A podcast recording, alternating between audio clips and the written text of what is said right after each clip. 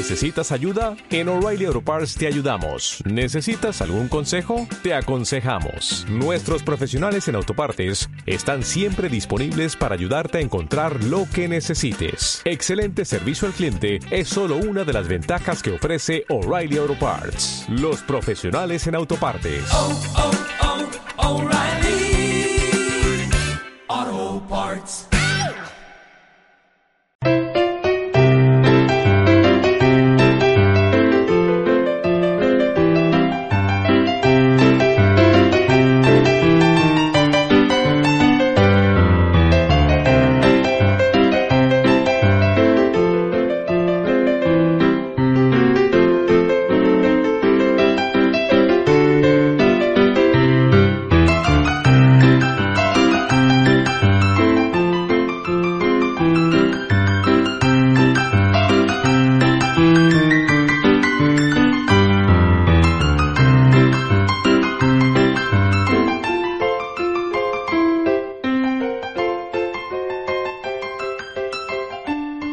Buenas tardes, queridos oyentes. Muy buenas tardes, compañeros. Una semana más en el programa Letras de Esparto, que la asociación del mismo nombre realiza aquí en Candil Radio para todos vosotros.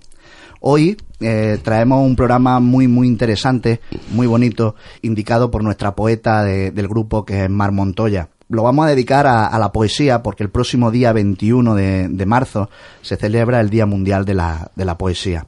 Y este es nuestro pequeño homenaje a esa conmemoración. Hoy en la mesa tenemos a Fran Cazorla, Muy buenas tardes, oyentes. tenemos a Carmen Rabasa, Buenas tardes, amigos. a nuestra poeta Mar Montoya, Buenas tardes. yo que le habla Moisés Palmero, y para hacer- conmemorar este día, el Día de la Poesía en Almería, en el mundo, pues hemos buscado una, una poeta que está comenzando su andadura, eh, lleva años escribiendo, pero es su primer libro, lo ha publicado hace muy, muy, muy poquito, hizo la presentación el pasado martes en la, en la librería Picasso, y pasamos a presentarlo. Muy buenas tardes, Nuria. Hola, buenas tardes. Su nombre es Nuria Ortega Riva. Nació un 8 de marzo, un día muy significativo. Tiene- Es muy joven, tiene 21 años y estudia filología hispánica. Eh, es el primer libro que saca y es un libro de escritos antiguos, ¿no, Nuria? Sí, tienen ya bastantes años. Nuria, hablas de, de mucho tiempo, pero tú tienes 21 años, es decir, que, que por mucho que haya pasado, no han podido pasar muchísimo, ¿no? Sí, hombre, con, con un año no lo escribí. Ver, me refiero a hace dos, tres años. Vale, eso ya es un tiempo suficiente para que los poemas se vayan asentando, o, o ¿cómo los ves tú? Pues lo veo muy lejano, la verdad, en el tiempo. Los veo totalmente diferente a lo que escribo ahora y a lo que soy ahora, pero bueno, ahí están y, y es una parte de mí. Sí, y bueno, ¿y por qué decidiste sacar esos poemas a la luz? A publicarlo en un libro, verlo en papel. Pues por eso mismo, porque aunque ahora no lo sienta como algo presente, yo creo que tampoco los puedo olvidar. Es una parte de mí, es con lo que empecé. A partir de estos poemas empecé ya a escribir como realmente quería, por decirlo así. Y, y yo creo que empecé así en la poesía ya de forma más seria y quería conservarla de alguna manera. Y el tema el- de esta poesía de antes, eh, ¿cuáles son? ¿Qué es lo que te induce a escribir? ¿Los sentimientos, vivencias?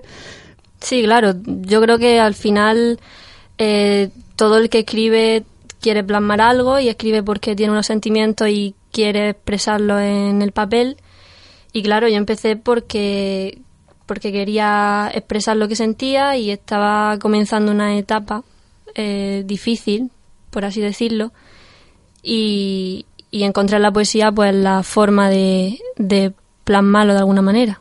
Empezaste a escribir relatos, a escribir narrativas, y al final te centraste en la poesía o empezaste directamente eh, intentando darle forma de poema a tus sentimientos. Eh, desde siempre, desde que recuerdo, he escrito, eh, ya sea en forma de narrativa, de poesía, eh, a veces incluso dibujaba historias, historietas y le ponía, vamos, la escribía también. Siempre he escrito narrativa y siempre he escrito poesía. Alguna época me ha dado más por uno que por otro, pero siempre, yo creo que siempre han estado las dos presentes. Entonces no te decantas por una en especial. No, no. Ahora, por par. Ahora, por ejemplo, estoy escribiendo más narrativa porque he dejado la poesía un poco de lado, pero siempre, siempre estoy con las dos. Según tu espíritu te va dictando, ¿no? Sí, porque la poesía también, como es más inmediata, Mm. digamos que sale de, de un momento concreto, pues escribes de una manera mucho más rápida, más directa. La narrativa no, la narrativa tienes que, que sentarte y, y pensar y ponerte a escribir. Es más, eh, conlleva más tiempo, más esfuerzo también. Y decides estudiar filología hispánica eh, con una intención de, de dedicarte a la escritura o ahora mismo esto es un hobby, una ambición, un sueño, un deseo. Siempre ha sido mi sueño, pero no lo sé. Estudié filología, empecé a- a, en filología porque me gustaba lo típico que se dice, ¿no? Te gusta leer, te gusta escribir. Pero yo realmente mm, en bachiller y durante la ESO eh, la literatura siempre ha sido una de las cosas que más me han llamado la atención. Siempre he querido estar en ese mundo y aunque sí, mi sueño era escribir y lo sigue siendo, no sé, yo entré porque realmente sentía que me gustaba, que era una carrera que me iba a gustar. Que ahora esté siendo otra cosa ya. Suele pasar en la universidad con todas las carreras. Pero bueno, supongo que es una herramienta muy buena para seguir dedicándote a la literatura, ¿no? Una base que, que muchos otros escritores que comienzan quizás no, no lo tengan. Sí, en principio sí. Tampoco creo que sea necesaria, ¿eh? Nuria, el libro se llama Psique. Eh, ¿Psique es por el conocimiento de la mente o estamos hablando de lo que es mitología griega del alma? El alma, el alma. El alma. Eh, lo, ha, lo ha enfocado. eso Sí. Es una cosa que me llamó mucho la atención porque tiene dos vertientes, o la real o la que toca el alma. Es por el alma. Además, era, en principio el nombre estaba en griego, era Sige, pero decidieron ponerlo Psique por temas de que, claro, no todo el mundo sabe griego, las letras no todo el mundo sabe leerlas, entonces al final dejaron Psique, pero sí iba por el alma. Dice que tiene toques de tristeza con un poco romántico. ¿En qué poetas son los que más te marcan en una temprana edad? Pues yo siempre digo que empecé leyendo poesía con Becker y con Machado. Yo creo que que mm, todo el mundo hemos pasado por Becker Claro, es lo y, primero. lo, y lo adoramos. Eh, también dice que en tus poemas toca eh, el, el tema de la pintura. ¿En qué forma te adentras en la pintura con los poemas? Pues como siempre me ha gustado pintar y yo de hecho antes de estudiar filología pensaba meterme en Bellas Artes, pero bueno, eh, las cosas cambian. Em, de, una, de alguna manera siempre han estado relacionadas poesía y pintura en mi vida, entonces o pinto a la poesía o escribo a la pintura. Muchos poemas los tengo eh, desarrollados de alguna manera que expresan lo que yo se- siento o sentiría pintando. O incluso muchos poemas son descriptivos, eh, a obras que me gustan. Aparecen muchas referencias a obras que me han marcado a lo largo de mi vida. Por ejemplo, Pues, por ejemplo, Caminante sobre un mar de nubes. Aparece. Eh, cuadros de Goya. En los, no en este libro, en los poemas más actuales sí tienen así una atmósfera que recuerda a Goya. Pues nos encantaría que para celebrar ese Día Mundial de la Poesía, yo soy de las que pienso que para celebrar el Día de la Poesía hay que hacerla llegar, vivirla, y nos gustaría que nos leyese algún poema tuyo. Bueno, pues voy a leer el, poema que abre, que abre el libro, el primero de todos, que se titula De tormentas y huracanes. Ojos de ausencia, azul de los lagos, mirada de tristeza. Le canto a un amor tan difuso como el aliento de la niebla. Es el vaho que se escapa de tu boca, es la tiza difuminada, es la sombra de una loca que ni siquiera es ya mi sombra, hasta ella me abandona. Dicen que el dolor se pasa, que algunos días no llueve, que otros se llena el alma. Pero es mentira, yo no siento nada, ni dolor eterno ni alegría malsana. Yo no siento nada. Solo vacío, ausencia, una caída libre en mi pecho, un agujero abierto en mi existencia, una existencia vana. Pasearé por las calles sin más deseo que respirar. Respiraré el aire enrarecido del deseo, sin más deseo que el de ir a esa ciudad, a esa donde sus callejuelas prometen ser el reflejo de una tempestad. Pero sabed que es por eso que la quiero, que yo me caso con tormentas y me enamoro de algún que otro huracán. Eh, precioso el poema, Nuria. Tiene Gracias. mucho sentimiento, mucho. Es cierto, el toque nostálgico con, con la pincelada del romanticismo. Es verdad que siempre llevas una libreta contigo o escribes en los tickets del parquímetro. en- Siempre, siempre. Y las pierdo. Siempre. Es verdad. Y este libro lo has publicado con una editorial también aquí de Almería, ¿no? Sí. Eh, que se llama... Se llama Ravenswood Books Editorial. ¿Cómo ha sido esta experiencia? ¿Ha sido fácil encontrar una editorial que confiase en una autora eh, desconocida? Pues no, no ha sido fácil, pero tampoco ha sido algo esperado. Quiero decir, ha sido todo demasiado rápido. Pero bueno, por algo se empieza y yo, yo estoy contenta por ahora. ¿Y qué esperas de, de, este, de este libro y, y en un futuro? O, ¿O no piensan mucho más allá en el mundo de la poesía, en el mundo de la escritura? Sí, yo soy una soñadora nata, pero que se cumpla ya o no, eso ya no depende de mí tampoco. Bueno, yo lo intento. Yo sigo trabajando y mi sueño es escribir y siempre voy a estar escribiendo. Si cae la breva de que publico otro, pues mira, perfecto. Y aquí en Almería hay mucho movimiento con, con la autoedición, bueno, en Almería y, y en toda España, ¿no? Eh, ¿Te has planteado alguna vez autoeditar tus propios textos o, o siempre confías en que haya una editorial que, que, que esté detrás de, de tus libros? Alguna vez sí me he planteado autoeditar, pero yo creo que el tema de, de publicitarlo y de, y de moverme yo no se me daría tan bien. Por eso prefiero, aunque lo intente muchas veces y aunque tenga que mandarlo a 50 editoriales diferentes, prefiero dejarlo en manos de una editorial antes que autopublicar. Que hagan todo el trabajo. Hombre, tampoco eso. Sí, Pero- Claro, el trabajo de, de pre- Sí, de claro. introducirlo Sí. y de Sí, pero- distribuirlo, me refiero. Sí. Pero realmente lo hacen esas editoriales tradicionales. Mm, depende también de la editorial, pienso yo. Sí, pero es que nosotros aquí, bueno, la mayoría somos, no, la mayoría no, somos todos Todos. autoeditados y defendemos la autoedición porque a fin de cuentas creemos que, tú lo has dicho, esto depende de cada uno y de nuestro Sí. trabajo y del empeño que le pongamos. Realmente, o es una editorial grande que sabe que tendrá beneficios apuesta por ti, generalmente el tema publicitario, el tema de distribución y tal, se suele quedar un poquito corto en la, en las editoriales tradicionales que conocemos. Sí, se puede quedar corto, pero yo creo que siempre más que yo van a hacer. Porque no lo sé, yo no, no sé moverme en este. Me cuesta moverme Bueno, en este ninguno mundo. sabíamos movernos en este mundo y al final hasta estamos haciendo programas de radio. Ya, bueno. Pero e- esa figura de, mm, del escritor, en este caso de la poeta, de la pintora, que se dedican simplemente al arte, eh, también a, a mí es el que me gusta, ¿no? Y muchas veces también lo comentamos fuera de, de los micros, ¿no? Que, que esto de, de intentar vender tu- tus libros te quita muchísimo tiempo y además que, que te hace meterte en unos, en unos fregados que muchas veces son problemáticos. Y esa figura a mí me gusta. Ojalá pudiésemos llegar un día simplemente a sentarnos a escribir y tener la posibilidad de mandar nuestros textos para que los vayan publicando, ¿no? Ojalá. ¿Y cómo nos definiría lo que es la poesía? Puf. Buena pregunta. Pues. Hombre, yo puedo hablar de, desde mi perspectiva, claro. No, sé lo que es la poesía eh, como verdad absoluta. No lo sé.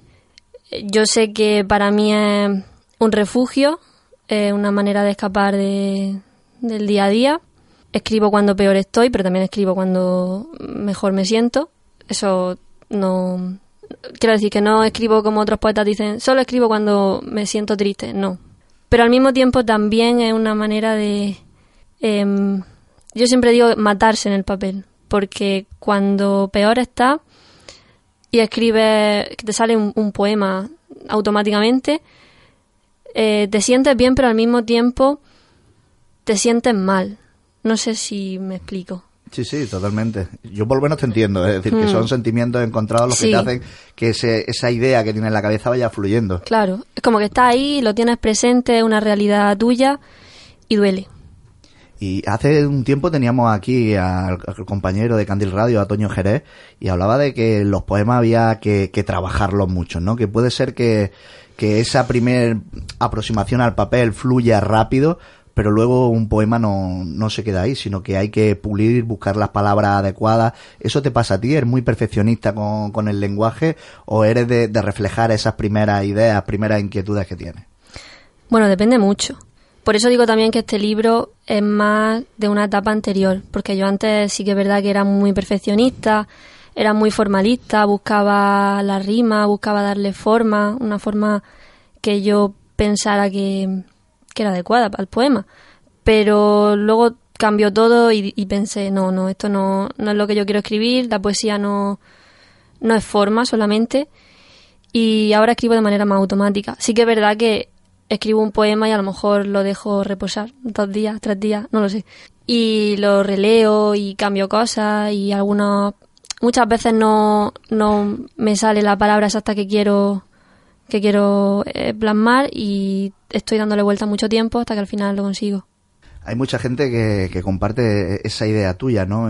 Pero que lo importante primero es conocer esas normas, ese, estilo clásico de escribir poesía para luego romper con todo eso, ¿no? Y, creo que tú ese camino, por lo que estás explicando, también, también te ha pasado. Empezaste con una etapa intentando ser lo más formal, lo más, lo más correcto posible dentro del mundo de la poesía, pero ahora te dejas llevar por todo lo que, lo que intentas expresar. Sí, completamente. Ya digo, leía a Becqueria Machado y ahora es completamente diferente. ¿Y en qué te inspiras? Pues en situaciones cotidianas, en, eh, no lo sé, en mis sentimientos, en cosas que veo por la calle, en otras personas, en todo.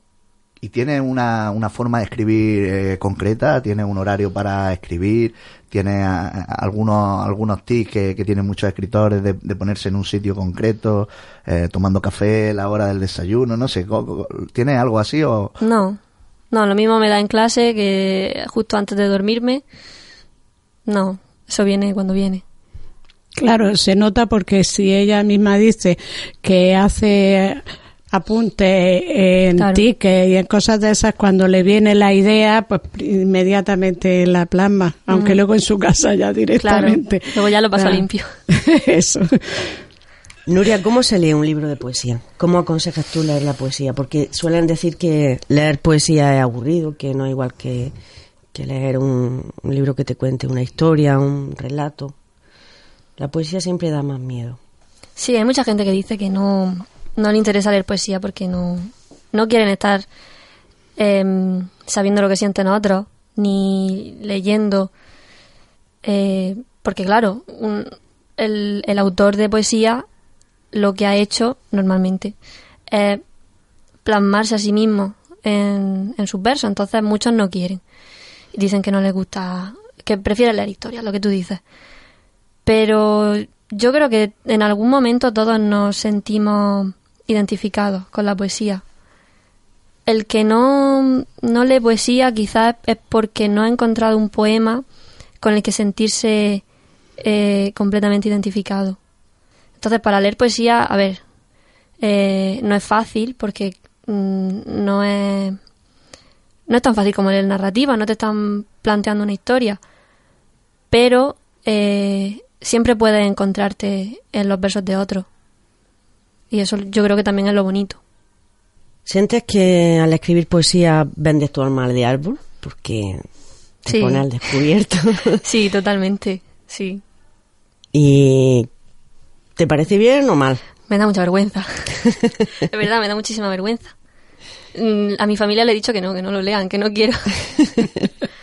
es una decisión muy, muy valiente, muy valiente y más que tú confiesas pues que son sentimientos muy tuyos, muy profundos, aunque sea de una etapa anterior.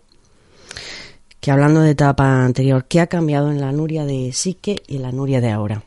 Todo, todo.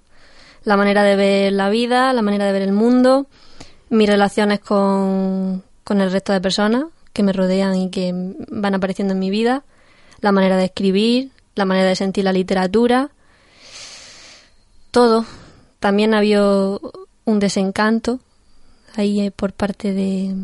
No sé, han influido muchos muchos factores, pero intento recuperar la ilusión siempre, pero antes era mucho más soñadora. ¿Y ahora qué te hace despertar del sueño?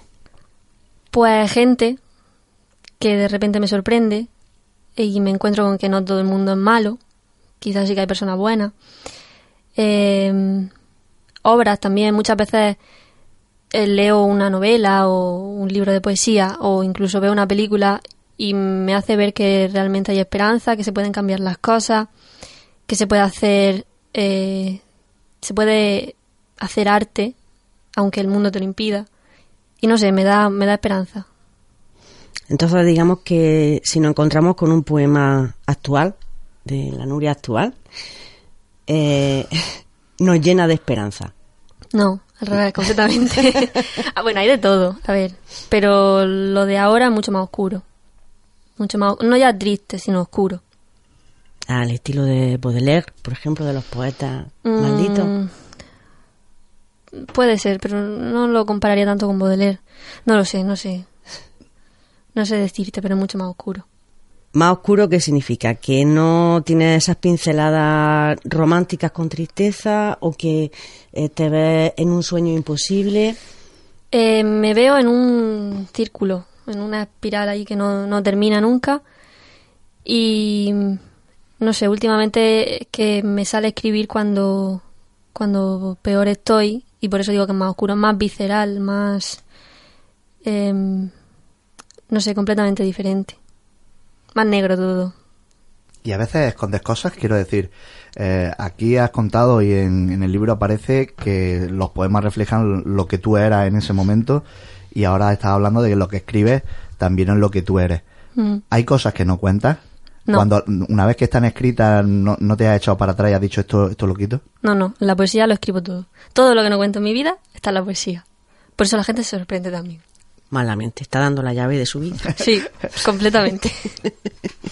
Bueno, siempre dicen que para, para escribir, ya no solo poesía, sino cualquier cosa, hay que vivir, ¿no? Sí. Y tal como te estoy escuchando, me estoy dando cuenta de lo que tú has hecho ha sido eso, empezar a vivir, has pasado de una etapa adolescente a otra etapa eh, donde estás madurando, donde te estás encontrando muchas realidades y, y los estás reflejando. Es decir, que dentro de 10 años quizás estos poemas también te, te parezcan como los de Sique, ¿no? Quizás un, un mundo que, que ya has superado y que no quieres volver atrás, pero que, que le tienes cariño porque es lo que te ha, te ha formado. Claro, puede ser. Dime una cosa, Nuria. Imagina que te pido que escribas un poema para celebrar el Día de la Poesía. ¿Qué gritaría en ese poema? Que nos dejen vivir y que nos dejen escribir. Y que nos dejen hacer arte. Y amar. Y, y ser libres. ¿Y qué impide a un poema que encierra tanta, tanta fragilidad y tanto por descubrir, qué impide a un poema ser escrito de esa manera? No sé si habría algún impedimento, la verdad. Yo lo escribiría así solo. Yo creo que todo el mundo lo escribiría. No sé. Pero yo no sé para ti, pero para mí cuando yo escribo un, un poema donde quiero gritar algo, porque al fin y al cabo de alguna manera lo grita o fuerte o flojo, pues mm, es como una esperanza, una esperanza que lanza. Mm, Cuando escribe un poema, escribe ese grito, ese sentimiento que, que sale de, de ti mm, desde muy dentro. Tú esperas que ese poema llegue, eh, toque a otra persona, que esa persona se una a ti y te diga, sí, tienes razón, tiene que ocurrir. Mm, sí, lo, espero, pero al escribirlo, si te sale de dentro y te sale solo y te sale con mucha rabia, como creo que dices, o mu- mucha rabia o cualquier otro sentimiento, a alguien le va a tocar. Y alguien va a decir, eh, coincido contigo, hay, hay que hacer algo.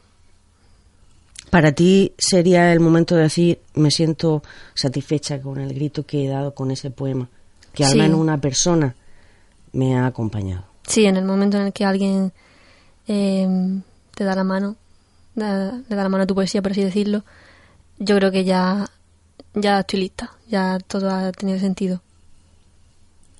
Pero tú no escribes pensando en esos lectores, ¿no? Supongo que, que tal como te estás describiendo como, como escribes, es más una necesidad que tienes, ¿no? Eh, la idea plasmar tu- tus sentimientos que, que buscar esos poemas, ¿no? Que, que supongo que una vez que, que sabes que a la gente también se ha sentido identificada con ellos, pues también tiene que ser gratificante.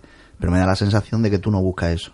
No, eso de eh, buscar la aceptación en, en, en el resto ya eso quedó muy, atrás. Yo ahora escribo por mí y para mí, pero me gusta que llegue al resto, claro. ¿A quién no? Eh, Nuria, has presentado el libro en Picasso, eh, muy bien acompañada.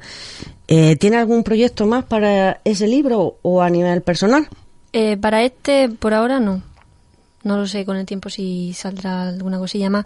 Tengo otros proyectos. Tengo varios poemarios, relatos.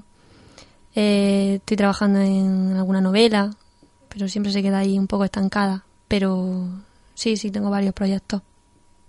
Y lo que escribes de narrativa, de novela o de relatos, eh, ¿en, ¿en qué género lo pones? ¿Romántico, policíaco, terror, zombie? Mm, no, policíaca no. no me gusta la policíaca. Eh, pues tengo de todo, un poco. Tengo eh, ideas de fantasía, de... mm, Sí, bueno, romántico no. No romántico... Empalagoso. Sí, exactamente. No lo sé, son un poco mm, historias de gente, le digo yo siempre. Historias de gente peculiar, gente que tiene algo que decir. Y a través de esos textos también te podemos conocer tanto como con los poemas o, o ya en, en narrativa no, no hay tanto de ti. Sí, sí, yo creo que en todos los personajes siempre pongo algo de mí y mm, no sé, intento también eh, en narrativa escribir según a mis ideales y conforme a lo que quiero cambiar del mundo. Entonces, yo creo que sí, que también estoy por ahí danzando.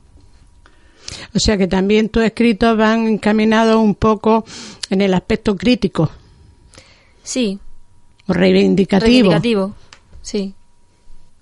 Ya nos queda poquito tiempo para despedirnos, ¿no? Pero a todos aquellos que nos estén escuchando y, y quieran conocer a, Nuria en persona, acercarse a, a su libro, a ese primer libro, sí que la vamos a tener de invitada en nuestra, nuestra caseta, en nuestro stand, que vamos a tener en la Feria del Libro de, de Elegido, que va a ser el 30 y 31 de marzo y 1 de abril.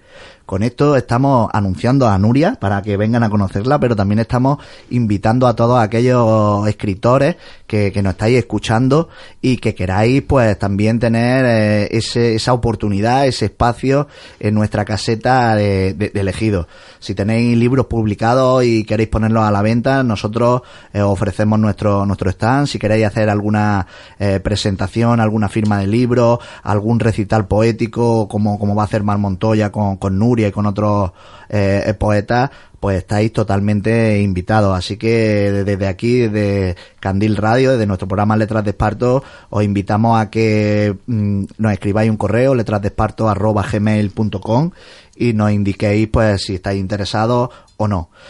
Eh, Nuria, nos gustaría que antes de despedirnos y para celebrar este día 21 de, de marzo, que es el Día de la Poesía, pues nos gustaría que nos leyese otro poema que, que por lo que parece no está incluido en este libro, sino que es un poquito más actual, esa nueva Nuria tan oscura como tú decías, o quizás menos oscura, Bueno. y, y que nos gustaría que fuese el colofón final a, a este programa. Claro, os leo lo que queráis. Pues este poema se llama Ausencias sucedidas. Mis días son ausencias sucedidas. Son días sin pan, son falta de aliento. Falta de muchos, de pocos. Falta de mí, de mí misma, de lo que solía ser cuando reía, de la boca que llenaba los espacios cuando era niña, de los ojos que domaban los silencios cuando escribía, cuando no había nadie y me tenía cuando estaban todos, ninguno se iba. Hoy hace años que empezó este éxodo de cuerpos viejos temblorosos que se alejan sin mirarme. Se van porque quieren, porque no les queda otra, porque los arrancan de mi pecho entre gemidos de dolor. Se van porque los echo yo. Y queda el hueco ensangrentado, el orificio de la bala, el abismo inexorable de la ausencia. Mis días, sin ti, sin los otros, son eso, procesión de arenas muertas, peces que no nadan, fieras que se ahogan, lunas que no besan, náufragos que no saben gritar. Nuria Ortega Rivas, con este poema eh, nos despedimos hasta la semana que viene. Fran Cazorla, Hasta la semana que viene, oyentes. Mar Montoya, Hasta la semana que viene, compañeros. Carmen Rabasa, Hasta el próximo día, amigos. Nuria Ortega, enhorabuena por tu libro, muchísimas gracias por venir. A vosotros. Y, y gracias por dedicarnos estos, estos poemas. Gracias a vosotros. Feliz día de la poesía, compañero.